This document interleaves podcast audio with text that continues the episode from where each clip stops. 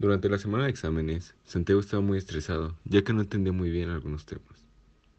Él quería sacar una buena calificación, porque si no su mamá lo iba a correr de la casa. Un día antes del examen, Noemí le dijo que ella tenía todas las respuestas del examen y que ella lo estaba vendiendo. Santiago la verdad no quería estudiar, ya que se le hacía muy aburrido, pero no sabía si estaría bien el hacer trampa en el examen. Así que le dijo a Noemí que lo iba a pensar para después responderle. Poco después de eso, se encontró con su amigo Miguel Ángel y le contó la situación en la que se encontraba.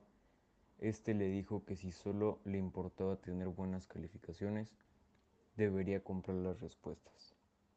Pero si sentía que esto no estaba bien, se lo tendría que repletar y usar el conocimiento filosófico, que se trata de aspectos subjetivos e interrogativos que responden a una filosofía o creencia.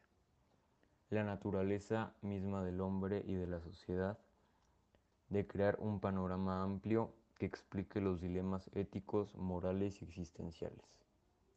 Después de usar el conocimiento filosófico, decidió que no compraría las respuestas ya que el objetivo de la escuela es aprender cosas nuevas.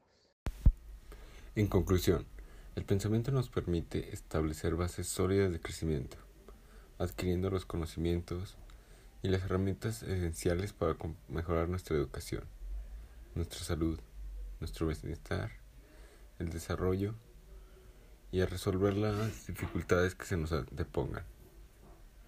Además nos permite explorar y descubrir nuestro entorno con curiosidad y eficacia.